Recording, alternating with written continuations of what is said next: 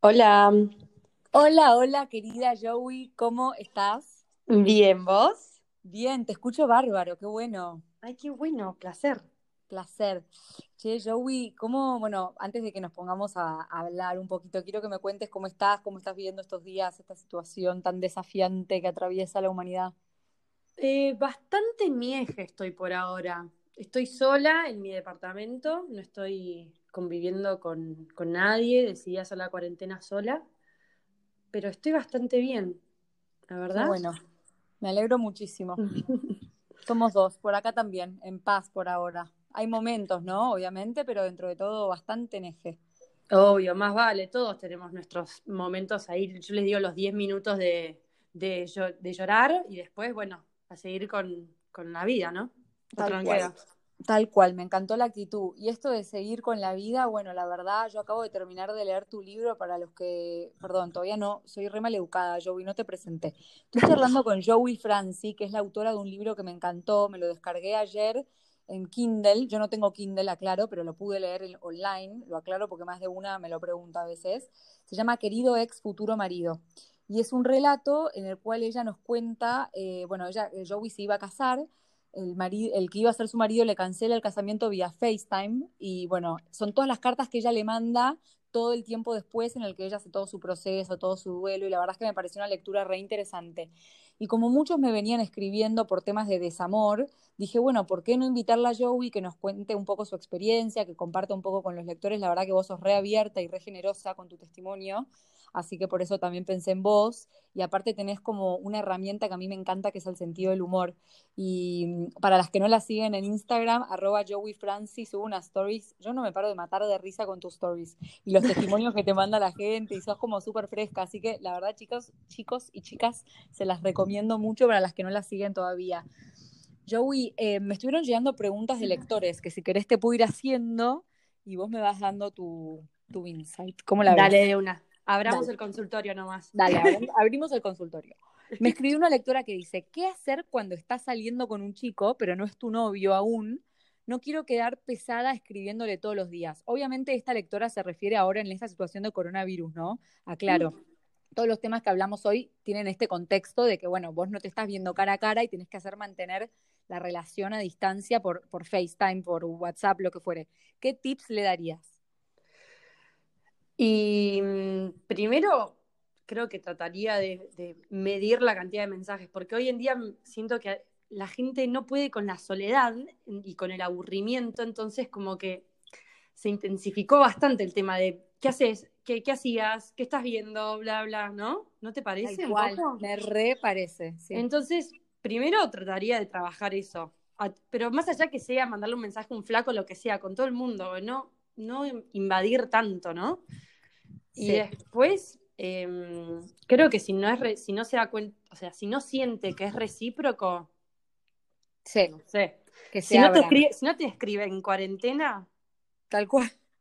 sorry, pero alguien lo tenía que decir. Estuviste muy bien. Yo sabés que a esta persona le contesté lo mismo que estás diciendo vos. Creo que moderar la energía, ¿no? Eh, pero también, o sea, tampoco estar vos todo el tiempo como tan, eh, como dirían en inglés, self-conscious, como pensando, ay, no, no, no, le estoy escribiendo. Pará.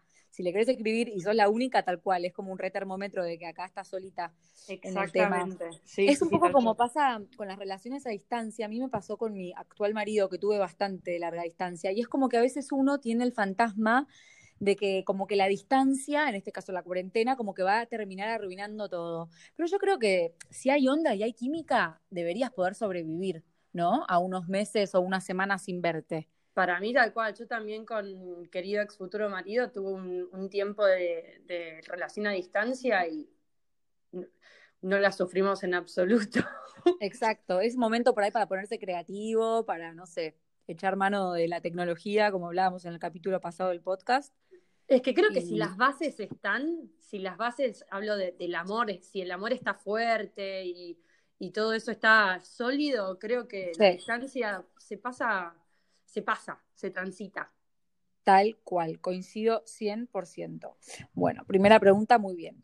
Después, ¿qué les dirías? Porque me está escribiendo mucha gente también, lamentablemente, diciéndome que tienen que cancelar su casamiento hasta nuevo aviso a raíz de toda esta situación. Y por ahí vos tenés alguna palabra de aliento o siendo alguien que tuvo que cancelar su casamiento, obviamente por otras circunstancias, en tu caso no fue algo coyuntural, fue algo de una decisión que tomó la pareja, pero igual, no sé, me parece que por ahí puedes tener algo piola para sumar. Primero, vamos a contestar con siendo 100% honesta, qué dolor de bolsillo. Duele muchísimo, muchísimo eh, tener que cancelar un casamiento por cualquier tipo de razón. Es como que encima los casamientos son muy caros. Sí, de eso. Qué caros que son. Son muy caros. Es, es ridículo. Pero bueno, es una tradición que por lo visto la gente sigue apostando a esa tradición y bueno, yo lo respeto, pero es mucha plata. Es mucha plata. Y después, eh, yendo a, algo un poco más em, eh, relacionado a los sentimientos, como no la estoy viviendo a esa, no sé bien qué se siente que te cancelen un casamiento por una pandemia, esa es la realidad, no sé qué es lo que se siente, pero yo calculo que el, verdadero dolor y la verdadera crisis la, se está viviendo ahora por la incertidumbre de cuándo me voy a casar, me voy a casar, cómo va a ser el casamiento, etcétera, bla, bla, bla. Yo creo que una vez que suceda, ya no te va a importar tanto cuánta gente fue, dónde fue, cómo fue, etcétera. Va va a ser un momento mágico teniendo 10 personas o 200 personas. Es como que después todo lo que se, se lloró en el pasado queda como una anécdota. Ay, coincido muchísimo con vos, de hecho lo hablé con una amiga que se casaba en mayo y claramente no va a suceder, y me decía eso, lo que me mata, me decía, es no saber cuándo, porque si vos me decís, no te casas hoy, pero te casas el 20 de septiembre, listo, chao, me mentalizo, pero yo no sé si es el 20 de septiembre, me dice, porque no sé dónde va a estar el mundo, y por ahí el 20 de septiembre, cuando yo me quiera casar, se quiere casar todas las novias que se iban a casar en abril y no se casaron, porque ese es otro tema, se hace como embudo, todo el mundo sí. va a querer casar a la vez, y lo que estuve viendo en las redes, voy a aportar esto, me pareció copado, hay una, hay una mina que se llama Sheryl Sandberg, que es la CEO de Facebook, y el otro día subió un post de una pareja que como se iba a casar y no quisieron como patearlo tanto, se casaron ellos solos en la intimidad y lo compartieron por Zoom con sus 200 personas más queridas, que es un montón de gente. Bueno, yo tengo conocidos que lo hicieron. Claro, está bueno. O sea, obviamente después van a hacer la fiesta y todo, pero querían sacarse las ganas de estar casados, que en el fondo lo que importa más que nada, más allá de la fiesta, es la unión con tu pareja. Entonces, eh, nada, hicieron el ritual, lo compartieron por Zoom, los invitados se pudieron, viste, vestir para la ocasión, tomarse un vinito, que es una excusa para un poco, tampoco viene mal en este contexto. Bueno, nada, qué sé yo, ser creativos. Sí, yo creo que hay que batallar un poco eh, contra la incertidumbre y también tratar de hacer, tratar de no pensar tanto en la plata, creo. aunque aunque cuesta un montón, ¿eh? Cuesta un montón, pero cuanto más pensás, más te estresas y más te tratar de que, bueno, eh, comerse el papel de, bueno, que fluya, que sea lo que tenga que ser y cuando suceda, sea este año o el año que viene y de la forma que sea, va a estar buenísimo igual, porque esa es la celebración del amor. Todo esto es puro cotillón. Tal cual. Una de las chicas que tuvo que cancelar el casamiento, que fue la que por favor me pidió que habláramos de esto, ella me contó su testimonio, perdón, te interrumpo y lo leo un minuto, me dice, para las que estén escuchando que están viviendo algo parecido, me dice, con mi pareja pasamos por varias etapas. Primero, no es nada, ya se va a pasar. Segundo, angustia al ver que era mucho más grave de lo que uno pensaba esto está durando bastante, me dice esta etapa, todo ese cuento de princesa que una crea y la ilusión se empieza a caer. El salón te corre la fecha, te cancela o está esperanzado en que se va a poder realizar. El registro civil cierra las puertas solo para testigos y novios. La modista te empieza a trazar las fechas de citas. Disney cierra sus puertas. Ella sigue a luna miel a Disney. Las aerolíneas suspenden viajes. Familiares y amigos te empiezan a preguntar qué va a pasar, qué van a hacer. O sea, qué vas a hacer vos cuando ni uno mismo tiene ni idea de qué mierda va a pasar ni qué voy a hacer. Me mm. dice, y así es con varias cosas, ¿no? Hasta que por fin uno toma conciencia de lo que está pasando y entendés que no sos vos o que no es él, sino que es algo de fuerza mayor que hace que tanto a nosotros como a las demás parejas que elegimos dar este paso nos hizo postergar ese momento, bueno, y esa situación. Me dice, quiero entender y quiero creer que cuando salgamos de esta terrible situación que está atravesando el mundo, ese momento va a ser mucho más mágico de, los que, de lo que esperábamos que fuera. Que es un poco lo que decís vos, ¿no? Todo lo demás es cotillón y tal cual. Esto quizás enfatice aún más, llegado el momento, la celebración. Totalmente. Así que a todos los, que nos están escuchando, bueno, no sé, Joey, si coincidís, pero les mandamos un abrazo fuerte y mucho ánimo, ¿no? Sí, totalmente. Bueno, y hablando del desamor un poquito, vos que viviste, ay, te juro que ayer te leía y quería llorar con vos y después me reía de algunos comentarios tuyos que no quiero spoilear, pero son muy graciosos. Eh, tips para transitar el desamor, alguno que vos ya hayas aprendido. La palabra tips suena superficial cuando uno habla de desamor, quizás tips no sea el término adecuado, pero algún consejo que le darías a una amiga que está atravesando un duelo, una separación, bueno, yo creo que cada uno tiene su propio proceso y sus propios tips, ¿no? Como que no hay un manual. Em, yo lo que comparto por lo general son cosas que a mí me sirvieron para poder superar esa, etapa, eh, que básicamente fue, em, lo principal fue darme tiempo, porque, viste, la gente dice, ¿cuándo se va a terminar esto? ¿Cuándo se va a terminar? Y no sabemos cuánto va a durar, pero si te estresás por cuánto va a durar, ahí tenés otra cosa por la cual estresarte. Entonces, que dure lo que tenga que durar. Em, después otra cosa, em, pedir ayuda, pedir ayuda y pedir contención, que es algo que yo lo cuento en el libro que em, yo no hice, yo no pedí ayuda y eso me jugó en contra. Y, creo que lo más importante es tener un centro un grupo, un sostén familiar o de un círculo cercano que te, que, esté al lado tuyo para bancarte, ya sea abrazándote, escuchándote, retándote por las boludeces que decís, em, y después ayuda psicológica, psicológica barra derivados, algún especialista profesional del tema. Sí. Em, cada uno, capaz que uno prefiere, no sé, un coach o, o lo que sea, Em, y después otra cosa, em, que capaz que no a todo el mundo le pasa, eh, pero a mí lo que me pasó fue que a mí me, eh, a mí me costó mucho dejar de pensar en dos. Mm. Entonces es como que tuve que empezar a conocerme a mí misma de nuevo. Era tipo, bueno, ¿y qué me gusta? ¿Y qué tengo que hacer? ¿Y cómo es la vida de uno solo? Y, y no me quería, no me quería, no me quería, no me quería. Entonces hay que trabajar mucho el tema del amor propio, por más de que ahora es una palabra que por suerte está de moda, un concepto que está de moda, pero de verdad hay que, hay que cuidarse, hay que priorizarse, hay que darse cuenta de que todo lo que uno hace todos los días tiene que estar relacionado a algo que te hace bien a vos. Bien. Creo que es eso, básicamente. Tiempo, pedir ayuda y priorizarse. No es poco, creo que es una tríada que suena por ahí, o sea, es dificilísimo, pero eh, a, cuánta gente le cuesta el amor propio, ¿no? A cuánta gente le cuesta pedir ayuda, pero coincido que son tres pilares fundamentales. Es dificilísimo, de verdad, pero es un camino de ida. Yo le digo eso a todo el mundo. Una vez que lo lográs, ya está, no hay vuelta atrás. O sea, eso de el amor propio, te juro que es, es, es adicto. Es, es el mejor romance de tu vida. Ay, sí, olvídate. Después pasa una pandemia y estás chocho en tus dos ambientes sin hablar con nadie, ¿entendés? Claro, claro, claro, claro. Le pones cara a la soledad y te la bancás y la disfrutás incluso. Qué difícil tener que cortar, eh, otra de las preguntas tiene que ver con esto, qué difícil tener que cortar una relación en este contexto, ¿no? Imagínate que estabas de novia y de pronto decidís que querés cortar y pum, te cae pandemia. ¿Qué haces? O sea, ¿la careteás por WhatsApp? ¿La, la anticipás por FaceTime? ¿Qué harías vos? ¿Qué recomendás? Para estando conviviendo, o sea, no, no, no, juntos. Imagínate en casas distintas, ponele. No, si son casas distintas, yo creo que cortaría. ¿Para qué le vas a hacer perder el tiempo, aunque sea tiempo de cuarentena? ¿Para qué? No es un tema de respeto. Tal cual. Igual me parece que en este momento no es un buen momento para tomar ninguna decisión. Drástica, ¿no? Claro, no, como que yo. Estamos todos como eh, sintiendo mucho. Entonces, Ay, a una, perdón que te interrumpa, una conocida, el marido la plantó, o sea, la dejó el día antes de que eh, pusieran la cuarentena obligatoria. Oh, bueno, está obligadísima a hacer el duelo. sí, tal cual. no le queda otra. Qué difícil. Y, imagínate estar en crisis, ¿no? También, y ahí sí, digo, conviviendo y tener que remarla o remarla, porque por tu salud mental incluso. Totalmente, sí, no, conviviendo debe ser muchísimo más difícil.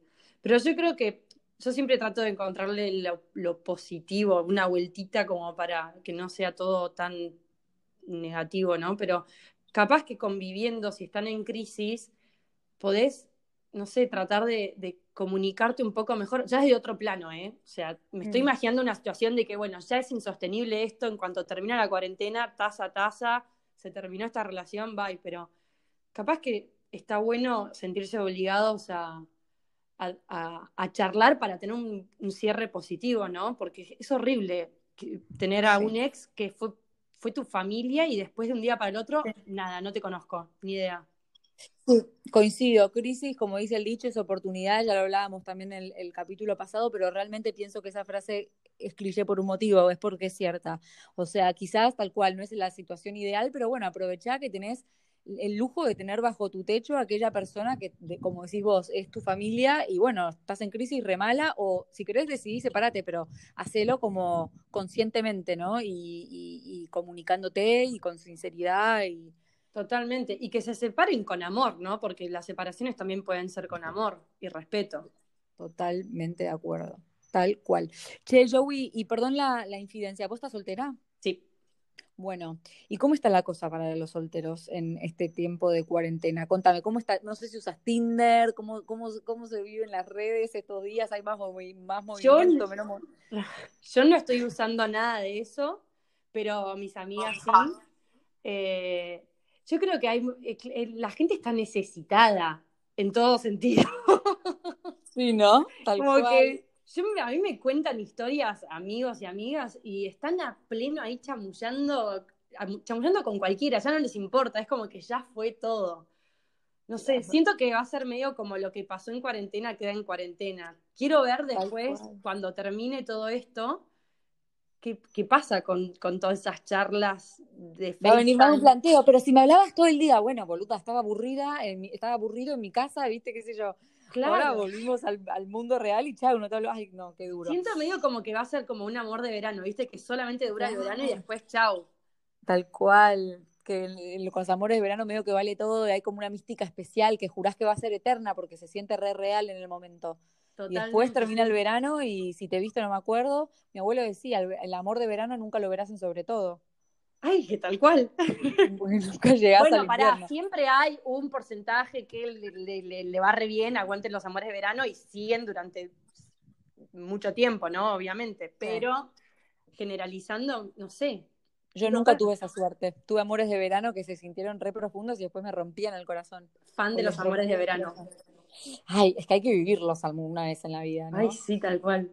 Tienen como una adrenalina. Para, perdón, y, hablando del tema este de, la soltería, quiero leer un párrafo cortito de Pedro Mairal, que para los que no lo conocen es un escritor bárbaro, que escribió sobre este tema y él dice, le pregunto al amigo soltero de uno de, de uno de mis grupos de WhatsApp cómo está la cosa en Tinder.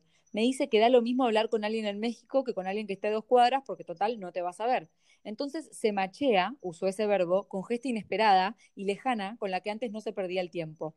También dice que aparecen mujeres muy hermosas que no estarían metidas en Tinder si no fuera porque saben que no van a concretar nada y que después se van a borrar. Hay mucho macheo, me dice. Pareciera que la gente lo necesita para charlar y nada más. A partir del anuncio de la prolongación de la cuarentena, empezó a ver más mujeres en Tinder. El beboteo es lo único que hay por un tiempo. Eso cuenta él, que es un poco lo que decías vos. hay como más movimiento. Sí, porque la gente encima está sola y bueno, hay que, hay que hacernos compañía. Salieron un montón de apps que yo ni idea, House Party, ¿qué es eso? Nunca en mi vida lo usé. Eh, y ahora de pronto todo pasa, ¿viste? Y él dice, Pedro también, la casa, mi casa se llenó de gente con esto de los Skypes y los Zooms y los Hangouts. No puedo pasar tranquilo en calzoncillos por ahí porque hay gente mirando. Tengo que estar vestido. Somos tres en casa y cada uno a veces tiene abierta una charla con cámara. Hay voces, risas, gente opinando sobre lo que ve, muchos ojos que se asoman a cada camarita. Esta distancia social es un tumulto. Me pareció genial. Ay, es que tal cual, yo a mí me pasa eso, siento, estoy como mm, eh, aturdida. Mm estoy aturdida. Me pasa eso, de noticias, de vivos, de, de WhatsApps, de camaritas, de esto que lo otro. De podcast, no mentira. No, pero posta, a mí me pasa lo mismo. Digo, bueno, tengo que aprovechar a hacer 15 cursos online, 3 clases de yoga, 15 meditaciones por día, tipo, pará, flaca. Lo hablábamos el otro día con un amigo y me dice, pará, ¿por qué estás queriendo hacer de todo cuando es el momento para no hacer nada? Al revés. Totalmente. un cambio, como que no, no, te, no, te, no te compres el, personaje de la hiperproductividad. No, hay que, no, no, es que hay que calmarse un poco. Se tienen que calmar todos un poco. Me encantó, hashtag calmarse un poco. Sí. Para Joey, y antes de terminar, quiero que nos cuentes, porque quiero hablar un poquito de tu libro, quiero que nos cuentes dónde se consigue, antes que nada. Se consigue, bueno, en Amazon, como dijiste vos, y después pueden comprarlo en mi Instagram, en el link en mi biografía, ahí está todo, toda la data junta, pero lo puedes comprar en librería Cinco Esquinas, que es por Recoleta, que hace envíos, está haciendo envíos, y después por eh, la tienda online de panpublicaciones.com.ar, que es la editorial. Buenísimo. Acuérdense, arroba Joey Franci, Joey se escribe J-O-W-I-E. Y Franci es con C, F- F-R-A-N-C-I, Franci. Sí. Bueno, no quiero, es como que no puedo hablar de tu libro, de tu libro sin spoilear, así que no, no voy a decir mucho, pero bueno, de vuelta te quería felicitar, quería eh, hacerte una pregunta también de Cholula. Quiero saber, vos hoy seguís afirmando que este susodicho del que no sé el nombre es el amor de tu vida, como tanto repetís durante el libro que en el momento lo sentías así, o sentís que ya hiciste como un closure. No era una boluda. Ah, muy bien. No, bueno, una boluda no. Eh, o sea, no, claramente no es el amor de mi vida. Sí es hasta el momento el amor más importante de mi vida. Eso no lo, eso, ese puesto no se lo va a sacar nadie por ahora. O sea, no se lo sacó nadie todavía. Eh, capaz Pero que lo superaste, digamos. sí, lo requete contra superé. Sí, sí, sí, sí. Te lo pregunto porque me imagino que muchas de las mujeres y hombres que te van a leer quizás estén ellos atravesando un duelo y en el momento es verdad que uno siente. Yo te lo leía y pensaba, ay, sí, ¿cuántas veces, por cuántos pelmazos juré que eran el amor de mi vida, que nunca más? Y después, bueno, obviamente, como vos decís, con él tuviste una historia fuerte en serio. Uno por ahí lo repite de candidatos que no le llegaron ni a los talones a la historia que vos tuviste, pero como que incluso aquellos amores que se sienten tan intensos, uno siempre puede seguir adelante.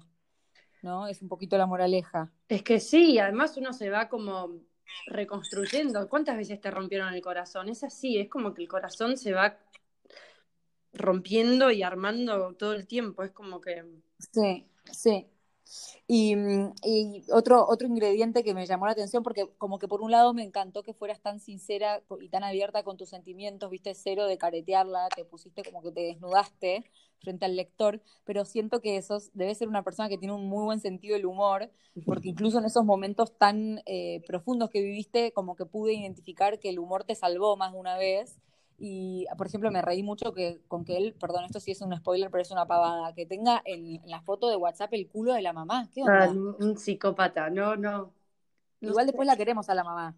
Sí, obvio, le tenemos cariño a la mamá. O sea, no deja Ah, de ser un bueno. personaje especial, pero Sí. eh, es buena mina. Es buena mina.